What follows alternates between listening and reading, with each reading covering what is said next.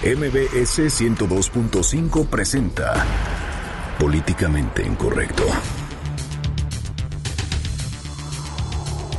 Por fin se calmaron los maestros y el gobierno. Habrá diálogo entre los docentes opositores a la reforma educativa y el gobierno federal. Ojo, pero únicamente será de corte político. Con ello, regresan las gustadas mesas de diálogo a la Secretaría de Gobernación. Pero la violencia continúa en algunos puntos de Oaxaca. Y después de álgidas pláticas en el legislativo, la promulgación de las leyes del Sistema Nacional Anticorrupción programadas para mañana se suspenden hasta nuevo aviso. ¿Qué habrá pasado para que le hayan puesto una pausa a la promulgación de estas leyes? Y el que ya dejó el despacho de insurgentes Buenavista fue Manlio Fabio Beltrones, quien esta tarde sacó sus tiliches y ahora hace una pausa en su carrera política. Carolina Monroy del Mazo se queda al frente del barco tricolor. Ahora se prepara la reunión de consejeros para elegir a su nuevo líder. En Twitter con el hashtag políticamente incorrecto y en mi cuenta personal, arroba Juanma Pregunta, estaremos al pendiente de todos sus comentarios. Y en estos momentos lanzamos la pregunta de esta noche. ¿Considera que los disturbios de los encapuchados obligan al diálogo? y denuncian a maestra por sadomasoquismo y violencia sexual. Bienvenidos, esto es Políticamente Incorrecto.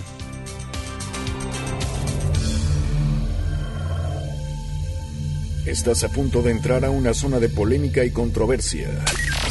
Una zona de discusiones álgidas y análisis mordaz.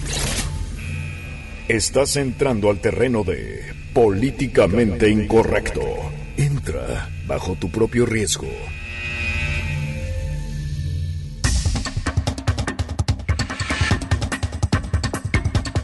Muy buenas noches, 9 con 3 minutos. Le doy la más cordial bienvenida a este su espacio políticamente incorrecto, la mesa de análisis y de opinión de noticias MBS. Hoy 21 de junio de 2016 Día Internacional del Yoga. Nueva información de lo acontecido en Oaxaca.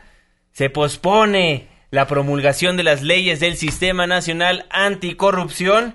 Y bueno, mucha información que se generó en esta bella ciudad de México y por supuesto a nivel federal. Irving Pineda, muy buenas noches. ¿Cómo estás, mi querido Juanma, mi querido Fer? Qué gusto verlos. Ya y qué de gusto vuelta. poder acompañarlos. Sí, la verdad es que ayer intentamos, pero nada más no pudimos. Los cables no llegaron a donde deberían de llegar y no pudimos estar por acá. Pero qué gusto verlos. Información importante, por supuesto, la que se está generando esta noche, que vamos a estar, pues sí, justo en el lugar donde se genera la noticia. Exactamente, Fernando Canec, muy buenas noches, ¿cómo está usted? Ay, esta gente que se ausenta de los programas de radio, de Ay, veras. pero, ¿Verdad? ¿Verdad? pero hola, ¿cómo estás? ¿Verdad? Hola, pero bueno, sí, yo me quedé con el guion en la mano, mi querido Fer. Es que No. todos han faltado. Hoy faltó la productora del programa, Katia Islas. Le mandamos un muy fuerte abrazo. Seguramente nos está escuchando desde Querétaro. Pues que nadie nos esté escuchando, la verdad, se Diego. Sería un tiempo libre. La verdad es que esa, Ya esa está información no se las mother. podemos garantizar. Exacto. Exactamente. Oigan, pues vamos directo a la información, al primer tema de esta noche. La Coordinadora Nacional de Trabajadores de la Educación, pues vuelven a dar nota. Y ahora le tenemos muchísimo más información con respecto a lo que le comentábamos ayer acerca de los enfrentamientos en Oaxaca. Sí, claro, y por supuesto que sí vamos a ampliar eh, la información sobre este asunto, pero vámonos por partes. Primero comencemos aquí en la Ciudad de México porque, pues bueno, usted bien lo sabe que para armar desmanes hay quienes se pintan solos y hoy al menos 50 personas encapuchadas cerraron Avenida de los Insurgentes a la altura del eje 10 Sur para protestar pues por los hechos de violencia ocurridos en Oaxaca. Bueno, pues sí, enfrente de la Universidad Nacional Autónoma eh, de México hubo protestas y bueno, pues eh, fue un cierre importante. Evidentemente la gente se enojó, algunas personas pues un poquillo eh, molestas eh, por este asunto, pero por la mañana hay que decirlo, el rector de la Universidad Nacional Autónoma de México pues hablaba de evitar la violencia. Vamos a escuchar.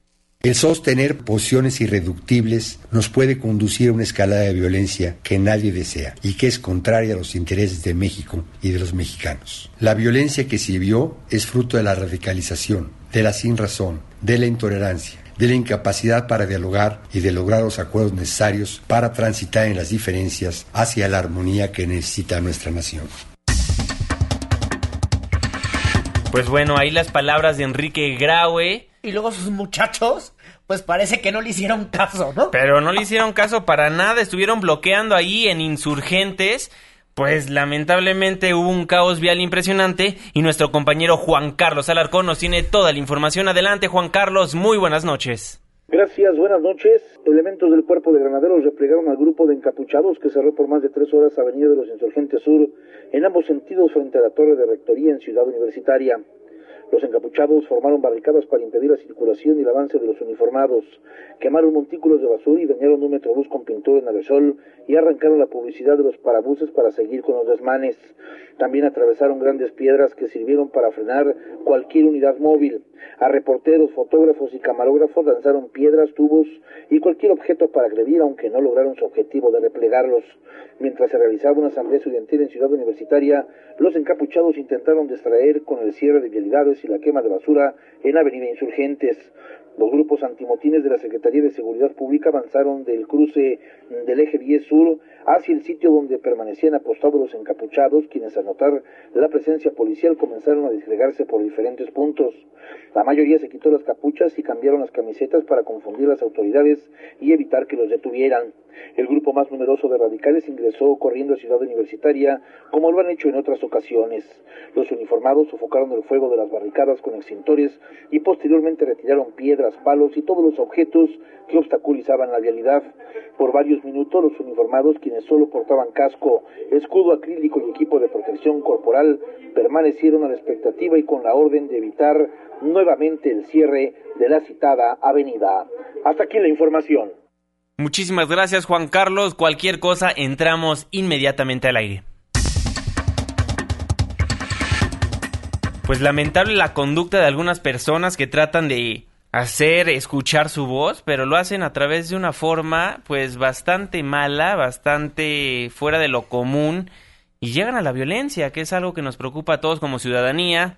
Causan caos vial, la gente se preocupa más por el caos vial que por lo que están tratando de luchar. Yo en todos sentidos, eh, o sea, de ninguna manera deslegitima la causa el criticar este tipo de actos porque creo que todos entendemos la necesidad de los maestros, el que esta reforma educativa tiene un componente mucho más orientado a lo laboral que a lo educativo. Por supuesto. Sin embargo, lo que yo pregunto, y es algo que me consterna todavía mucho porque no le encuentro respuesta, si llevar las cosas a un extremo violento realmente consigue algo fehaciente. Ahorita consiguió por lo menos este diálogo que va a haber entre el gobierno federal y los maestros. Sin embargo, no va a ser un diálogo comprensivo de la manera que todos anticipamos podría llegar a ser o de todos modos no se consigue el objetivo con la violencia. Y lo que hace es escalar y entonces justificar la intervención de la fuerza pública que de ninguna manera tiene derecho a usar un uso excesivo de la fuerza.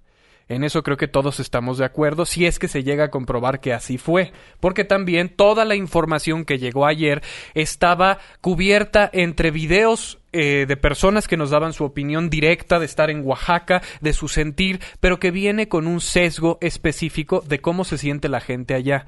Entonces, ayer lo que yo pedía de objetividad es que este no es un caso de blanco y negro y de o estás con nosotros o estás en contra de nosotros.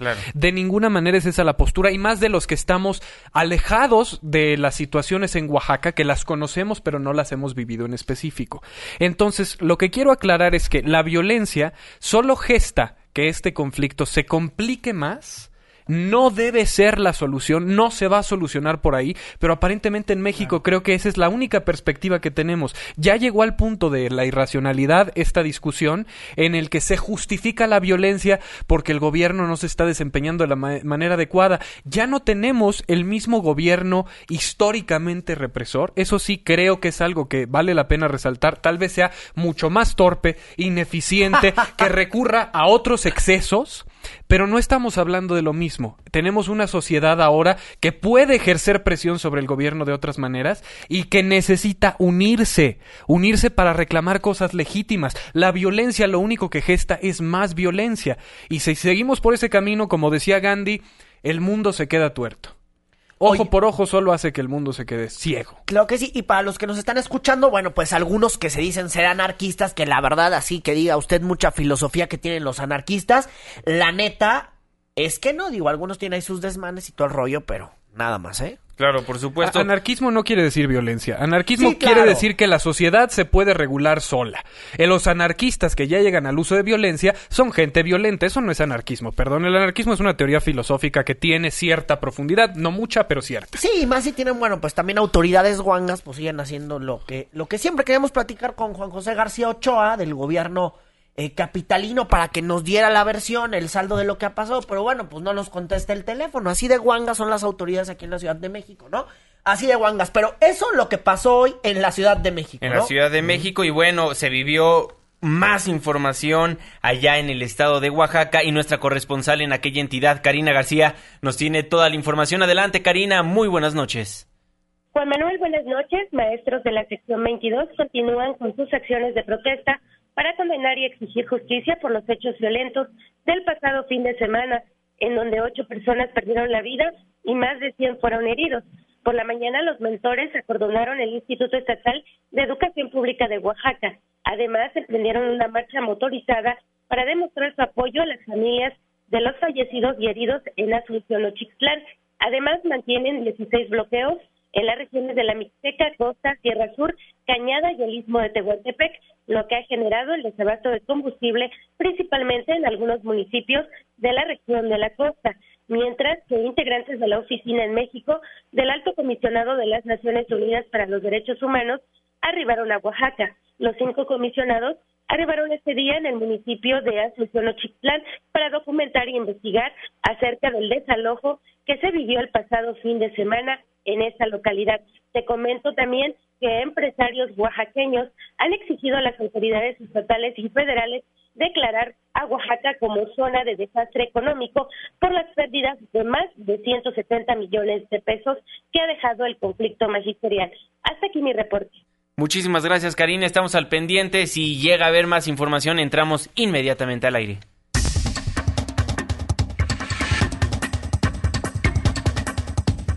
Bueno, eso es lo que se vive en aquella entidad, pero en las últimas horas, desde hace más de cinco horas, un camarógrafo y un editor de Azteca Noticias están retenidos por pobladores en allá en Oaxaca. Fernando Albarrán y Pedro Enrique Cortés cubrían los disturbios del pasado fin de semana del domingo cuando fueron retenidos por los pobladores, quienes piden a la televisora que les dé 15 minutos al aire para hablar de sus demandas.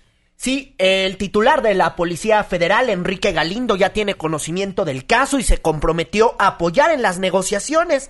Eh, también ha llegado un visitador de la Comisión Nacional de Derechos Humanos al lugar donde están retenidos los periodistas, lo cual no significa que hayan sido liberados. Los pobladores amagan que si no satisfacen sus demandas, habrá que atenerse a las consecuencias en redes sociales. Hace unos minutos eh, comenzó a circular pues un mensaje donde confirman ya eh, la detención o la retención, mejor dicho, de los de estos dos periodistas, un editor de campo y un cámara retenidos en Oaxaca, en el mismo lugar donde desafortunadamente hubo violencia el domingo pasado. Fueron retenidos estos dos periodistas. Pues bueno, lamentable lo que pase en aquella entidad. Ahorita vamos a tratar de comunicarnos con Mónica Martínez López para platicar con ella acerca de qué es lo que están exigiendo las personas de la sección 22 para que tengamos una idea más clara. Por qué los secuestraron, qué es lo que exigen y para dónde van con esta protesta. Sí, y aquí me voy a permitir hacer un, come- un comentario porque la verdad pues es que somos periodistas y es un poco delicado que esté pasando esto con los periodistas, pero bueno, ya tenemos en la vía telefónica Sí, a ya la tenemos profesora a- Mónica Martínez, Así ¿verdad? es, profesora, muy buenas noches, ¿cómo está? Hola, muy buenas noches. Pues consternados con todos los acontecimientos que se están dando. Definitivamente, pero ustedes retuvieron, por favor, aclárenos la situación, ¿retuvieron a un camarógrafo y a un editor de Azteca Noticias? Este, hay un comentario ahorita que está circulando, de hecho lo estamos mirando en las redes, en que algún grupo de pobladores, pues este, sí los encontraron y lo que piden simple y sencillamente es que ahorita en el noticiero se esté transmitiendo parte de la verdad. De acuerdo, entonces no es parte de la sección 22 los que retuvieron a estos periodistas, sino más bien son los pobladores de, de aquel, aquel estado. Sí. Son que, este, hasta ahorita lo que está circulando en las redes no lo he confirmado, pero tenemos este en las redes esa información. ¿Son pobladores, eh, profesora Mónica, o son docentes de la CENTE? Hasta ahorita ya no lo he corroborado. Necesito para confirmar algo corroborarlo. Es que sabe que la familia de estos periodistas pues sí está preocupada por lo que está ocurriendo esta noche, desafortunadamente. Eh, creo que no habría, bueno, hay que confirmarlo. Si son maestros o son los ciudadanos, no habría este que temer que se preocupen si es que cayeran en manos de la policía. Ahí lo único, lo único que hasta ahorita tenemos información está desarrollando la Asamblea Estatal es de que ellos están pidiendo de que si estuvieron tomando ahorita evidencias porque se supone que eso este los los encontraron pues este fotografiando y tomando evidencias. Iban a hacer una nota, una nota informativa. se, se, diga la verdad y no habría ningún problema, nada más ellos solicitan que se esté transmitiendo la verdad de los acontecimientos. Bueno, pues le vamos a encargar a estos periodistas. ¿Habrá posibilidad de que usted pueda hablar allá con la, con la, con la gente que está en esta zona para, pues, para calmar los ánimos? Sí, sí, sí, sí. De eso se les vuelvo a repetir. Si están con padres de familia, con maestros, pues no hay, no hay que temer. Ahorita simple y sencillamente es este ver cuál es el, la, la alternativa de, de la retención. Ahorita lo único que tenemos conocimiento es que están viendo el, el noticiero este televisivo. No, pues el noticiero empieza hasta las 10. Y que, y que piden que se dé la, la, la, la, noticia real y lo que ellos estén reportando, pues que sea real. ¿Mañana qué movilizaciones va a haber en Oaxaca? Está la Asamblea Estatal en estos momentos. En estos momentos se está desarrollando la Asamblea Estatal y de ahí van a salir las, las, los acuerdos de las actividades a realizar, el plan de acción. Antes de las 10 de la noche, ¿tendrán algún conocimiento de lo que vaya a pasar mañana para volverle a marcar en unos minutos? No, no, no antes de las 10, no. Estas asambleas, pues, es de un análisis profundo y ahí este, se estará dando la información apenas en ese momento. Maestra, una pregunta. ¿Cuál es su sentir o cuál es la postura oficial de la sección 22 ante los hechos del domingo, ante estos hechos de los periodistas? Que eh, lo están manejando como deslindarse por completo. Hay una parte de los maestros que sí abogan estas medidas. Eh, creo que es algo que nuestros radioescuchas quieren, quieren saber. ¿Cuál es la voz, cuál es la postura oficial? La sección 22 en ningún momento está cayendo en las situaciones de que se están dando, lo que sí hay mucho mucho coraje, mucho coraje. No es posible que los medios estén permitiendo uh, difundir esas entrevistas o prestándose ese juego donde se dice no iban armados y al rato vuelven a dar otra entrevista y siempre que sí y luego bueno sí pero o sea es un es un juguete y hay una molestia ¿por qué no se dice la verdad? ¿por qué no se transmite la verdad? y si no se va a pasar la verdad pues mejor que se extengan de estar dando a conocer noticias que no son reales, ¿no? Entonces sí hay una una molestia. En cuanto a la situación, pues nosotros no podemos permitir ni estar este cayendo en este tipo de, de situaciones en lo que pues nosotros rechazamos no la violencia pero sí este los hay molestia y, y, vuelvo a repetir lo único que se está pidiendo es de que los las evidencias que ellos tomaron pues que sean transmitidas ellos tienen ahí las fotografías estuvieron recogiendo evidencias de de los hechos reales y eso es lo único que se está pidiendo no se está hablando ahí con los padres de familia porque sí, o sea, imagínense cuántos muertos tenemos eh, y debido a, a, que no pasó nada, no hay nada, es mentira y que pues todo lo ocasionaron los papás, sí hay una una una rabia y una impotencia, una impotencia, pero nosotros tenemos la, la certeza de que todo eso se controla, todo eso es controlable. De acuerdo, maestra, pues muchísimas gracias por tomarnos la comunicación, por eso le abrimos el espacio a usted para que pues se escuche la, la voz de la CENTE, la postura de la Coordinadora Nacional de Trabajadores de la Educación. Muchísimas gracias, sí, muy sí, buenas noches. Este, aprovecho más para reiterar, ¿no? Sí. que nosotros todavía como CENTE pues seguimos esperando el diálogo, estamos hasta agotar siempre el diálogo y lo que sí no podemos es permitir de que se esté culpando a la gente del campo, a la gente sencilla, a esa gente que únicamente se estaba defendiendo con una piedra y comparar eh, con los de la Policía Federal, pues que llevaban armas de alto calibre. O sea, eso no no no puede no no no puede quedar impune. De acuerdo, maestra. Muchísimas gracias por tomarnos la comunicación aquí en Políticamente Incorrecto y cuando lo requiera, los micrófonos siempre abiertos. Gracias y buenas noches. Muy buenas noches.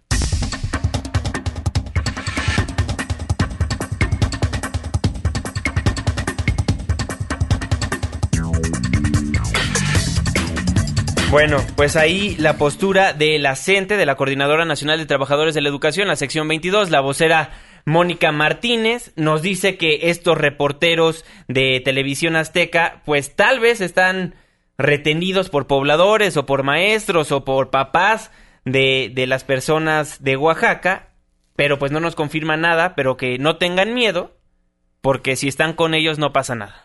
Pues esperemos que sea así, porque hay una preocupación, hay que decirlo, de estos dos periodistas que están retenidos. Hay una preocupación esta noche y esperemos que los puedan liberar sanos y salvos. Eso lo que está pasando allá. Y también, bueno, de este lado se recupera, eh, aquí en la Ciudad de México, en un hospital privado, se recupera uno de los policías que resultó herido de bala, pues durante los hechos violentos del pasado domingo y aquí parte de su testimonio.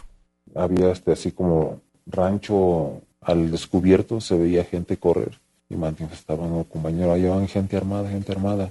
Y todos nos poníamos, nos agazapábamos con el equipo, sosteniendo mi escudo. Este, sentí este, el, la, el choque de un proyectil en el hombro y me desvanecí. Bueno, ahí la postura del Policía Federal y ya nos dijo su postura la Coordinadora Nacional de Trabajadores de la Educación a través de su vocera, Mónica García. Pero bueno, ya se anunció el diálogo entre el gobierno federal y la Coordinadora Nacional de Trabajadores de la Educación. Nos lo comentaba la vocera que van no van a insistir van a seguir insistiendo, disculpe, hasta que haya un diálogo, pero ya esta tarde anunciaron el diálogo. Sí, la Comisión Nacional de Mediación informó que será en punto de las 5 de la tarde de este miércoles cuando se reanude en la mesa de diálogo con los profesores eh, de la CENTE y pues nada más y nada menos que Miguel Ángel Osorio Chong. También por la mañana, el titular de Educación Pública, Aurelio Nuño, habló sobre este el diálogo que van a mantener y la aplicación de la reforma educativa. Aquí lo que dijo Aurelio Nuño. El diálogo que se tendrá mañana eh, y el cual por supuesto celebramos tiene como fin tener un primer acercamiento y distender las condiciones que existen hoy en Oaxaca, particularmente en Oaxaca, y es un diálogo en ese sentido de corte político. No será un diálogo educativo, en este diálogo no se abordarán temas en materia de educación y como lo he señalado en estos momentos y lo hemos venido señalando siempre, a partir de que existan condiciones adecuadas, nosotros estamos abiertos a la posibilidad de que se tenga ese diálogo educativo, pero reitero, respetando la Constitución, respetando las leyes y por supuesto esto quiere decir en el marco de la reforma educativa. Bueno, el secretario Aurelio Nuño no se mueve de su postura. El acercamiento con la gente dice que va a ser únicamente de corte político. De corte político. No se va a tocar la reforma educativa. De hecho, dijo que la reforma continúa. Y, y, Son momentos de cambio que requieren de apertura, compromiso y tolerancia. Son momentos, particularmente en Oaxaca, en la que es necesario que todos pongamos de nuestra parte para distender y en el marco de la legalidad poner fin a la violencia y garantizar todos los derechos de los oaxaqueños. Me cortaron con Nuño, qué gachos son. Hombre, si no quieren que hable, pues ya no hablo, pues ya que. Te autocensuramos. Me, autocensuraron. No, a lo que iba es que creo que la respuesta de Nuño es extremadamente tardía después de haber mostrado unos intentos de comunicación que resultaron muy soberbios y que llevaron a esta crispación. O sea, ahorita sí se tiene que ver razonable. Pues señor, ya estamos un poquito tarde para eso. O sea, qué bueno que se esté abriendo el diálogo, pero ahora se tiene que abrir un diálogo con un espectro más amplio, a mi perspectiva, donde se haga consciente a la ciudadanía de lo que se está dialogando, que no se quede nada más este, tras puertas cerradas. Bueno, por lo menos apareció Aurelio Nuño, don Aurelio, este, este martes en Twitter. Y una de las piezas claves para poder eh, pues celebrar este diálogo, por lo menos ya agendar el diálogo mañana a las 5 de la tarde, ha sido la CENTE de la Ciudad de México. Así y por es. eso ya tenemos en la vía telefónica a Francisco Bravo. Y Francisco, pues yo te pregunto de inicio, ¿con qué plan van mañana a gobernación? Bueno, yo creo que la postura nuestra ha sido muy precisa. El tema central a tratar es el asunto de la reforma educativa. Es decir, este, si uh, en este caso el secretario de Educación dice vamos a dialogar con ellos, pero es eh, para que ellos eh, acepten la reforma educativa, digo, no tiene mucha perspectiva. Es decir, es una postura este, cerrada que este, ha estado manejando desde hace ya buen rato y que no ayuda desde luego a, este, a encontrar soluciones.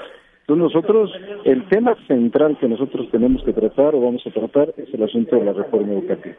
Entendemos que, digo, de ellos se derivan, o se han derivado muchísimas consecuencias, como es el asunto de nuestros presos políticos, el asunto de los cesados, el asunto de, eh, lamentablemente, nuestros compañeros eh, muertos. Es decir, hay varios temas ahí, pero que son consecuencia de esta cerrazón del gobierno para este, imponer o tratar de imponer la reforma educativa.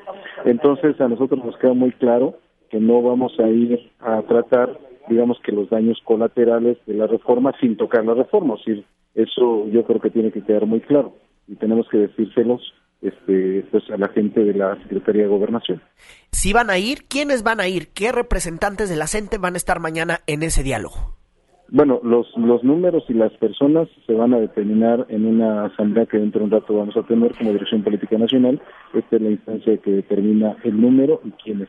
Pero lo que sí te puedo adelantar es que están representaciones de varios estados de la República. ¿Cómo ven a ustedes Aurelio Nuño? Bueno, pues siguen su misma postura. Me parece que la postura de, de, del secretario es la que ha ocasionado todo este tipo de cuestiones. Desde esa perspectiva, nosotros somos muy claros, lo responsabilizamos, de la muerte de nuestros compañeros y de, de los acontecimientos que se han dado, eh, porque yo quiero recordar que tocamos muchísimas veces la puerta de la SEP y que nunca claro. fue abierta. Me parece que hoy ha quedado claro que cuando eh, alguien intenta decir aquí se hace lo que digo yo, lo que trae como consecuencia pues es lo que ahora todos conocemos. Eh, profesor, una pregunta práctica. ¿Habrá sí. un cambio de estrategias de la CENTE para evitar que sucedan eh, nuevas crispaciones como en Oaxaca? O sea, ¿se bu buscarán formas un tanto más creativas que solamente la manifestación como esta? Yo lo, yo lo sugiero simplemente sí, claro. como una idea de, de un cambio de estrategia porque estoy viendo que esto nos lleva a una crispación de violencia mucho más grande y propicia el encono. Sí, yo este, estoy de acuerdo. Yo creo que la primera y gran señal para la distensión es precisamente el establecimiento de la, de la mesa de negociación y que ésta tenga objetivos muy precisos y que dé resultados muy sustanciales. Yo creo que esa es la mejor manera de que los compañeros en los diferentes estados, en las diferentes comunidades, se den cuenta que esto empieza a avanzar. Si no es así, digo, si, si vamos con la idea de que va en el asunto de administrar el conflicto, de buscar salidas ficticias, de no entrarle a lo sustancial, me parece que es muy difícil. Y te lo menciono porque además es un asunto que este, donde están involucrados ya no solo el magisterio, están involucrados otros sectores como los propios padres de familia, las comunidades, y entonces yo creo que tenemos que dar señales muy claras. Yo desde luego que este, estoy de acuerdo, qué bueno que el asunto del diálogo se abrió para el día de mañana uh -huh. y ahora lo que tenemos que ser capaces es de dar resultados este, reales, no ficticios, ni administraciones este, del conflicto. ¿Abogarían ustedes porque esto se hiciera en algún foro público, una conferencia posterior con el secretario de Educación Pública? Mira, yo creo que eh, tendríamos que primero este, establecer algunas cosas muy, muy, muy precisas efectivamente de, car de carácter político y procedimiento en la Secretaría de Gobernación. Eh, y la otra parte, lo que sí te digo es que se nos hace muy difícil entrar a una, a, a una mesa con el secretario de Educación si la postura es la misma que pues por la mañana declaro. O sea, hay qué condiciones nos dejan, nos van a decir, vénganse, siéntense, acepten la reforma y lo platicamos. Este planteamiento lo trae desde hace muchísimo tiempo, entonces ahí nosotros vemos una gran dificultad. Francisco Bravo, líder de la CENTE en la Ciudad de México, muchísimas gracias por tomarnos la comunicación aquí en Políticamente Incorrecto y si nos lo permite, mañana retomemos la, la comunicación para saber qué es lo que pasó en la Junta que se va a llevar a cabo a las 5 de la tarde. No, muchísimas gracias a ustedes. Muy buenas Hasta luego. noches. Hasta luego, buenas noches. Me encantaría que todos los líderes de la CENTE tengan el mismo raciocinio que Francisco Bravo. Siempre que hablamos con el líder de la CENTE en la Ciudad de México, tiene ideas muy precisas Sí, eh, y muy claro acerca de lo que de lo que quiere realmente y admite que esas no son las formas como lo hacen sus O compañeros. sea, esto tendría que ser realmente algo de foro público. En primer lugar, para que la ciudadanía que tiene la impresión de que todo está cooptado y las cosas están manipuladas, vean que sí hay posibilidad de diálogo, que hay personas muy elocuentes que pueden discutir estos temas y que necesitarían estar exponiendo una discusión de ideas en foros públicos, porque se nos olvida que esto es un debate ideológico y eh, político y no es una postura de enemistad como se está transformando el mensaje en mucho de las redes sociales como si realmente hubiera una eh, enemistad con dolo o una acción del gobierno federal de perjudicar a la ciudadanía. Sí, tenemos autoridades extremadamente torpes, eso es innegable. Tenemos un sistema que no funciona, tenemos un Estado cooptado por el narcotráfico, pero dentro de los focos de diálogo que pueden y deben existir, creo que el error más grande es propiciar que ese sea otro frente de batalla. Aquí las cosas se pueden dialogar, se pueden razonar, podemos ejercer presión como ciudadanía a que el lado que tenga la razón sea el que prevalezca. Pero si llegamos a la violencia, nosotros solitos nos estamos condonando el hecho de que se crispe la situación a un punto de irracionalidad. Oigan, y los que ya se deslindaron de sus gobernadores, pues fueron los perredistas, luego Sí. de los hechos violentos en Oaxaca. La corriente IDN que comanda el perredista René Bejarano dijo, pues yo ya ni conozco ni veo a Gabino Cue que llegó pues con la alianza PAN-PRD. Nosotros desconocemos nu- nuestra participación en el gobierno de Gavino y no compartimos esa determinación de convalidar el uso de la represión para en contra de los ciudadanos oaxaqueños y del movimiento magisterial. Después de los hechos de Oaxaca se detuvo a otro líder magisterial ahora en Michoacán y hay movilizaciones en más de 20 estados de la República, incluida la capital. Entonces no es un asunto resuelto y el problema de Nochistlán, si no se encuentra una vía de solución, pues puede reproducirse también en otras entidades. Pues bueno, René Bejarano se deslinda por completo del gobierno de Gavino Cue. Bárbaro. Se desligó. Desde- Qué bárbaro. Oigan, muchísimas gracias por ser parte del debate a través de nuestras cuentas de Twitter. Me voy a permitir leer alguno de sus comentarios. Nos dice Yes. Triste que la población retenga periodistas que busquen un acercamiento a la realidad. No se tiene que generalizar. Muchísimas gracias por tu comentario. Nos dice Luis Tonatiu. La corrupción sigue igual en la CEP y la CENTE. Yo creo que dice.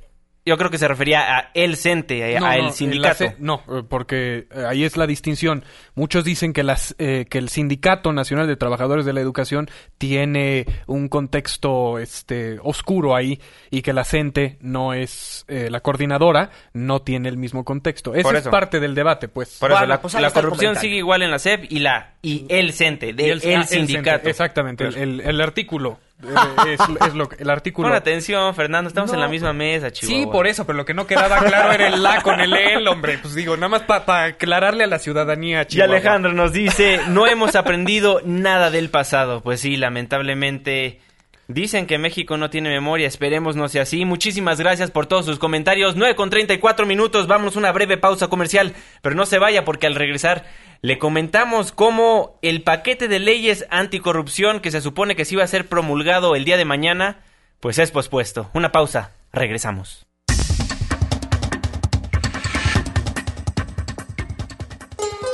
Vamos a Veracruz y a ver si regresamos a Políticamente Incorrecto. Pórtense bien. Todos sabemos quienes andan en malos pasos.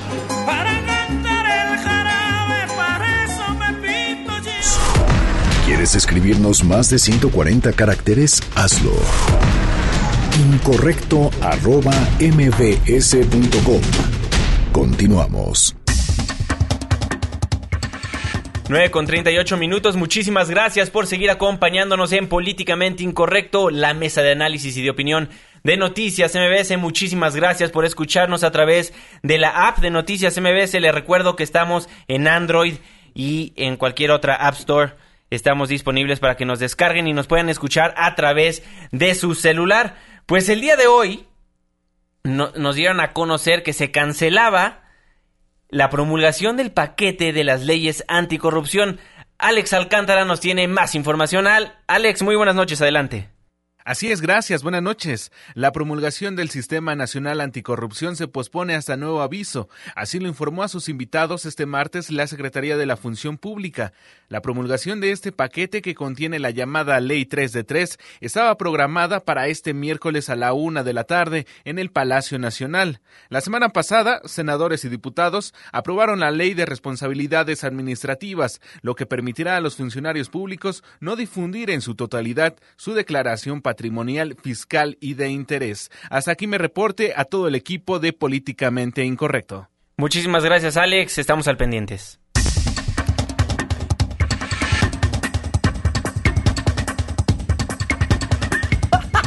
Pues bueno, ya tenemos en la línea telefónica de Políticamente Incorrecto a la senadora Marta Tagle, quien el día de hoy pues nos daba a conocer que se, se posponía se pospone pues el, la promulgación del paquete de las leyes anticorrupción. Senadora, muy buenas noches, ¿cómo está? ¿Qué tal? ¿Cómo estás, Juan Manuel? Muy buenas noches. Pues, ¿qué opinión le merece que le hayan cancelado el evento del día de mañana?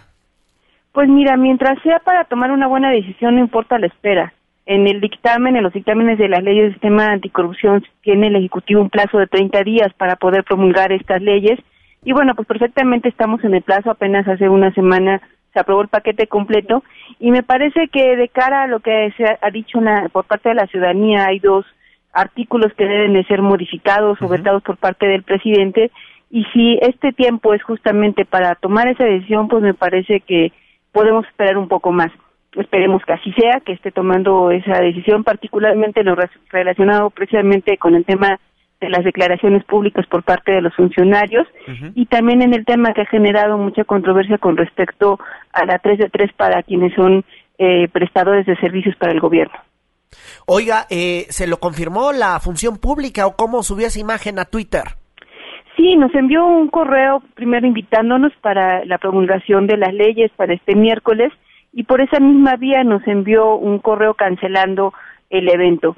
Eh, ya habíamos recibido una llamada telefónica para avisarnos, pero cuando recibí la notificación por parte de la Secretaría de la Función Pública, pues la di conocer y bueno, generó mucho mucho vuelo en el tema porque en algunos casos decían que yo había cancelado, y no, en realidad estaba informando lo que la Secretaría de la Función Pública había dicho.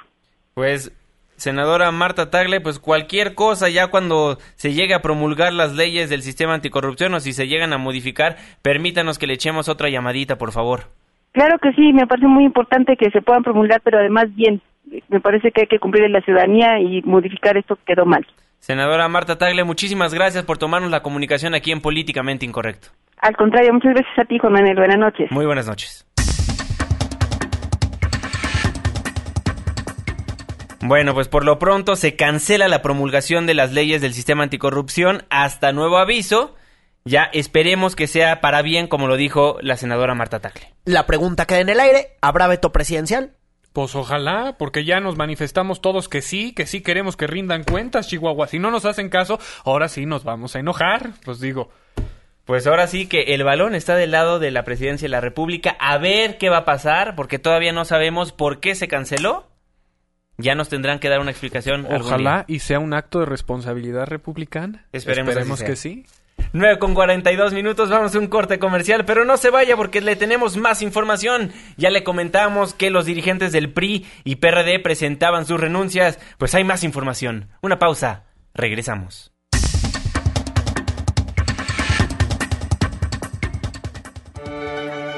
Vamos a echar una firma a la OCTE y regresamos a Políticamente Incorrecto. Síguenos en Twitter en arroba Juanma Pregunta. Regresamos. 9 con 46 minutos, muchísimas gracias por seguir acompañándonos en Políticamente Incorrecto, la mesa de análisis y de opinión de Noticias MBS. Bueno, ayer le comentábamos que don Manlio Fabio Beltrones presentaba su renuncia, pues, ante la dirigencia del PRI como presidente del tricolor. Y bueno, hoy nace nueva información. Hace cinco minutos en el preoficial subieron un mensaje diciendo Carolina Monroy, quien era la secretaria del PRI, asume la presidencia del Comité Ejecutivo Nacional y como lo establecen los estatutos deberá convocar al Consejo Político Nacional y bueno, ya empezaron a haber muchas reacciones, entre ellas la senadora Cristina Díaz. Sí, es que fíjate que ella hablaba, eh, hay que decirlo ayer como se los informábamos con toda oportunidad, la Comisión Política Permanente, ahí van a poner su renuncia y decían que en esa reunión pues le habían dicho varios, eh, pues a Manlio que no dejara el cargo y esto fue parte de lo que nos contó. Fueron tres horas de respaldo absoluto a Mario Fabio Beltrones. Y tres horas me parece poco porque seguramente serían muchas más horas si estuviéramos eh, todos los periodistas aquí porque reconocemos su trabajo, su entrega y su pasión por el país. No quieren que se vaya. No puedo hacer comentarios más. Vamos a esperar lo que señaló eh, el secretario técnico Henry, se dará vista al Consejo. Bueno, y se prevé que será el Consejo Nacional, es decir, los consejeros, un, eh, los notables priistas, como se dicen, los que, los que definan quién será su nuevo líder. Hay muchísimos nombres, en la mesa se han puesto muchísimos nombres, hay el nombre del senador Emilio Gamboa, están el de Enrique Jackson, que ya lo revivieron, está eh, bueno, pues eh, inclusive se llegó a hablar de Miguel Ángel Osorio Chong, que ahorita está resolviendo el problema de la CENTE. Ya hay un sinfín de, de nombres que suenan para eh, quien vaya a, a, ocupar la dirigencia nacional del PRI. Sin embargo, también en la Cámara de Diputados ha hecho ruido eh, pues la renuncia eh, que hay en la dirigencia nacional priista y el diputado Jorge Carlos Ramírez Marín, que también en algún momento se mencionó que iba a ocupar el cargo, que se perfilaba para ocupar el cargo, habló de que todos los militantes deben de corregir sus errores, pues les puso un jalón de orejas. Se han borrado algunas de las líneas que definían al PRI. Hoy es necesario reconstruirlas. Se han ahondado algunas prácticas que el PRI debe evitar. Es necesario señalarlas y apartarse de ellas. Y es necesario, lo dijo ayer Beltrones, retomar una comunicación con nuestros gobiernos. No se refirió a uno en particular, se refirió a todos. Bueno, ahí las palabras de Carlos Ramírez Marín, vicecoordinador de los priistas en la Cámara Baja. Sí, bueno, pues quién sabe cómo se vaya a lavar la ropa en el Consejo Nacional que se perfila, se celebre este viernes. Bueno, puede celebrarse este viernes, aunque hay que decirlo, Carolina Monroy todavía tiene 60 días Así es. para que se convoque ese consejo. Algunos dicen que será este viernes, yo la verdad lo dudo, pero bueno, vamos a estar muy atentos a quién se perfila para ocupar la nueva dirigencia del PRI, porque tiene que organizar pues los comicios más importantes, los del Estado de México. El presidente Peña Nieto es de ahí uh -huh. y seguramente son los comicios para renovar la gubernatura que llamarán muchísimo la atención. Eso en el frente priista, en el frente panista. Hoy Antes el de ir al periódico... panista, ¿les puedo hacer un vaticinio? Sí. Yo creo que pronto o en un futuro cercano, Manlio Fabio va a acabar diciendo lo mismo que Michael Corleone. ¿Qué fue? Eh, Justo cuando creí que ya me había salido, me jalan de regreso, man. Es que recordemos que en la política no hay muertos. Nada más toman sus pausas. pausas. Y menos Claro. en la familia, ¿eh? En la familia, ahí sí, los necesarios se quedan. Exactamente, pues el día de hoy, pues ya hubo reacciones por parte del presidente de Acción Nacional, Ricardo Anaya, quien ahora salió una nueva encuesta donde le preguntaban a diversos panistas que cómo ven ahora rumbo a la grande a los presidenciables. Sí, que publica el periódico Reforma, ponen en primer lugar a Anaya, a Ricardo Anaya, que es el presidente nacional. Seguido de Después de Margarita. ahí, seguido de Margarita Zavala, quien también aspira. Y luego de ahí al gobernador de Puebla, Rafael corrígete, Moreno corrígete, porque van a malinterpretar eso como que también aspira, aspira a la presidencia de la A República. la candidatura presidencial panista por lo pronto. Porque bueno, ya Margarita conoce bien la casa Luego presidencial. te van a poner el hashtag este Irving y Julián, ¿eh? Entonces ándale, ándate con cuidado. Bueno, le preguntaron al presidente de Acción Nacional, pues cómo veía esta encuesta y esto fue lo que respondió. Bueno, primero decir que yo no me voy a desconcentrar. Estoy absolutamente concentrado primero en defender los triunfos del PAN. Como ustedes saben, en este momento el PRI ha decidido impugnar el caso de Aguascalientes, de Chihuahua, de Quintana Roo, de Durango. Vamos a defender con argumentos jurídicos lo que los ciudadanos ya decidieron. Segundo, mantener la concentración hacia la elección del próximo año. En 2017 se juegan tres gubernaturas, el Estado de México, Coahuila y Nayarit, y ya vendrá el momento para resolver las candidaturas de 2018.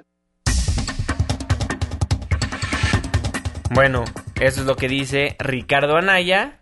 Está muy enfocado en su trabajo ahorita, no tiene tiempo para pensar en las encuestas. Eso es lo que pasa con los panistas, pero ahora vamos con sus amigos, porque son muy buenos amigos de los perredistas. Así Fíjate es. que ahí la corriente nueva izquierda, los chuchos dicen que quieren recuperar la presidencia nacional del PRD, porque ya ves que llegó Agustín Basabe, quien también, como le informamos aquí, el sábado pasado presentó su renuncia.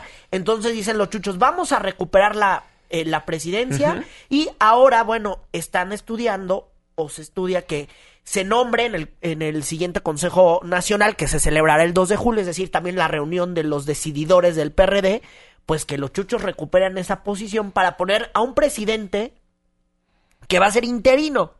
Pero después de ahí, ellos quieren adelantar la sucesión de la renovación de la dirigencia, es decir, quieren poner un presidente interino y luego un presidente sustituto. O sea que vamos de la metástasis a la fase terminal. Eso es lo que estamos viendo ahorita, ¿no? Ah, mira, qué, qué, qué- qué bonito panorama para el PRD. Y sobre este asunto política. habló, habló, perdónenme, el presidente del Consejo Nacional Perredista, Ángel Ávila.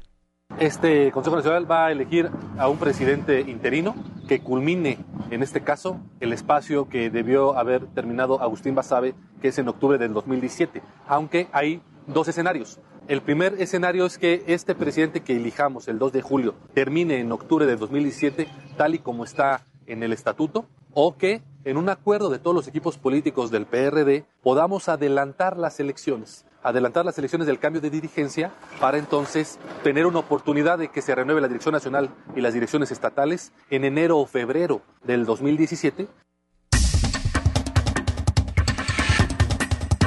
Pues bueno, ahí las posturas del PRI, del PAN y del PRD, pues ya adelantan el relevo. Ángel Ávila pues ya nos dio un pequeño adelanto de lo que puede ser noticia los próximos días en cuanto a la dirigencia del PRD. Claro que sí, bueno, pues vamos a estar muy atentos y se está poniendo bueno en materia política y en materia de sucesión de partidos políticos. Así es.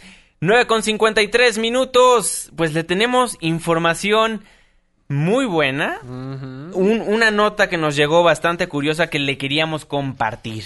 Pues Fernando sí. Canek. Denuncian a maestra por sadomasoquismo y violencia sexual en el estado de Hidalgo. Los alumnos del Instituto de Artes de la Universidad Autónoma del Estado de Hidalgo presentan una queja con la Comisión de Derechos Humanos del mismo estado porque acusan a esta maestra de tener una un evento en su clase que era el, eh, el cumplirles los deseos.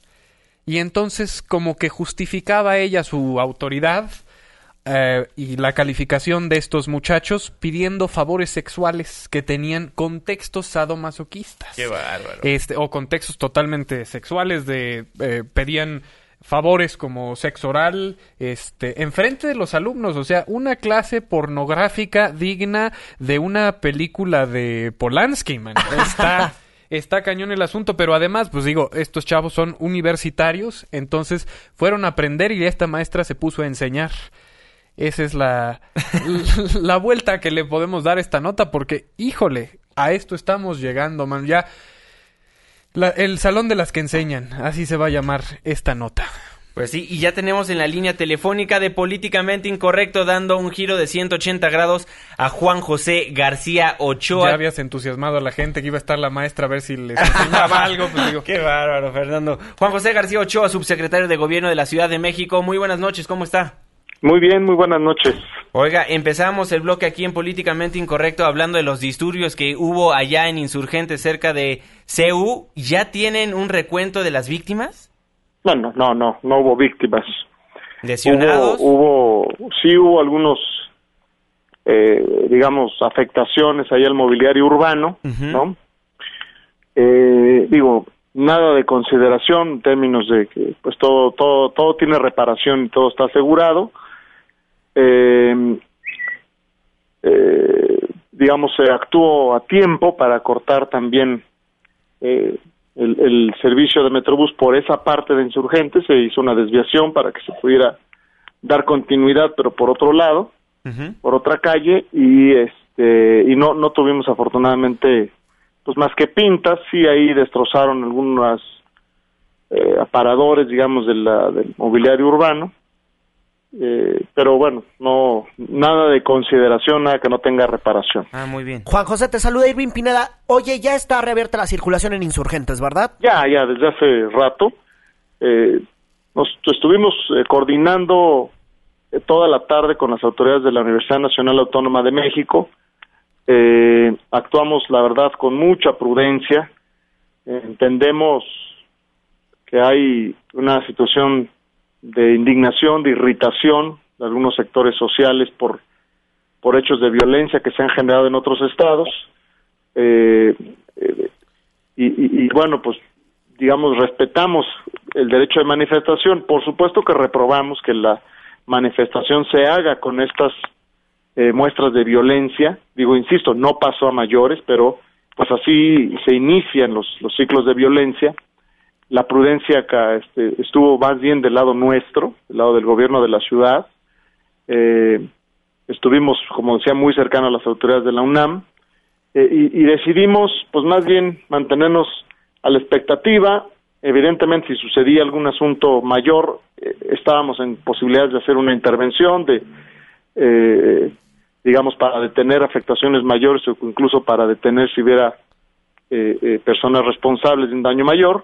Afortunadamente no se presentó. Entonces ahí estuvimos a la expectativa. Al interior de CEU se estaba realizando una asamblea estudiantil, digamos, pacífica, estaban ahí deliberando, estaban ahí discutiendo, eso digamos, eh, eh, eh, pues es, es, algo muy natural que se da en, en, la, en, las, en las, universidades. Uh -huh. sin embargo, un grupo que, que, por cierto, también quiero decirlo, porque estuvimos en contacto con los estudiantes que estaban en su asamblea, sí. El, un grupo de aproximadamente 60 personas fue el que hizo estas, esta, estos actos ahí de destrozos en, en insurgentes, pero el resto de los estudiantes se deslindaron, si los señalaron incluso como provocadores o como personas infiltradas que generaban como desviar la atención en lo que era, pues para ellos lo más importante que era su deliberación en su en su asamblea y en las islas. Bueno, pues eh, ahí la ¿no? información, eh, Juan José García Ochoa, importante lo que nos compartes y te aprecio estos minutos.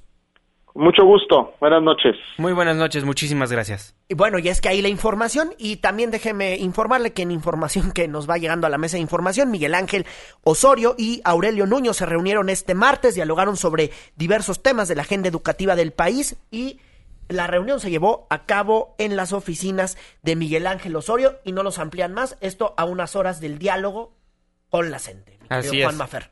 Pues ya, ya veremos de qué hablaron pues el secretario de Gobernación con el secretario de Educación Pública. 9 con 59 minutos. Lamentablemente nos tenemos que despedir de este espacio. Irving Pineda, muy buenas noches. Muy buenas noches, pendientes de la información que se esté generando esta noche. Mañana las noticias continúan a las 5 de la mañana con Carlos Reyes, luego a las 6 de la mañana con Luis Cárdenas y por la noche, si es que llego, con esta enfermedad y con esta voz, nos escuchamos. Fernando Canek, muy buenas noches. Muy buenas noches, querido auditorio, y los dejo con una reflexión. Si la violencia es la respuesta, entonces la pregunta estuvo muy mal planteada. Palabras de Steppen. Qué bárbaro. De Steppen. De... Ya sabía para dónde iba. 10 de la noche, muchísimas gracias por sintonizarnos y muchísimas gracias por ser parte de la controversia a través de las redes sociales y por supuesto a través del 102.5 de su frecuencia modulada. Les recuerdo que también estamos en Facebook por si nos quiere escribir más de 140 caracteres. Nos encuentra como políticamente incorrecto. A nombre de todos los que formamos esta mesa de debate, se despide de ustedes su servidor y amigo Juan Manuel Jiménez. Muy buenas noches.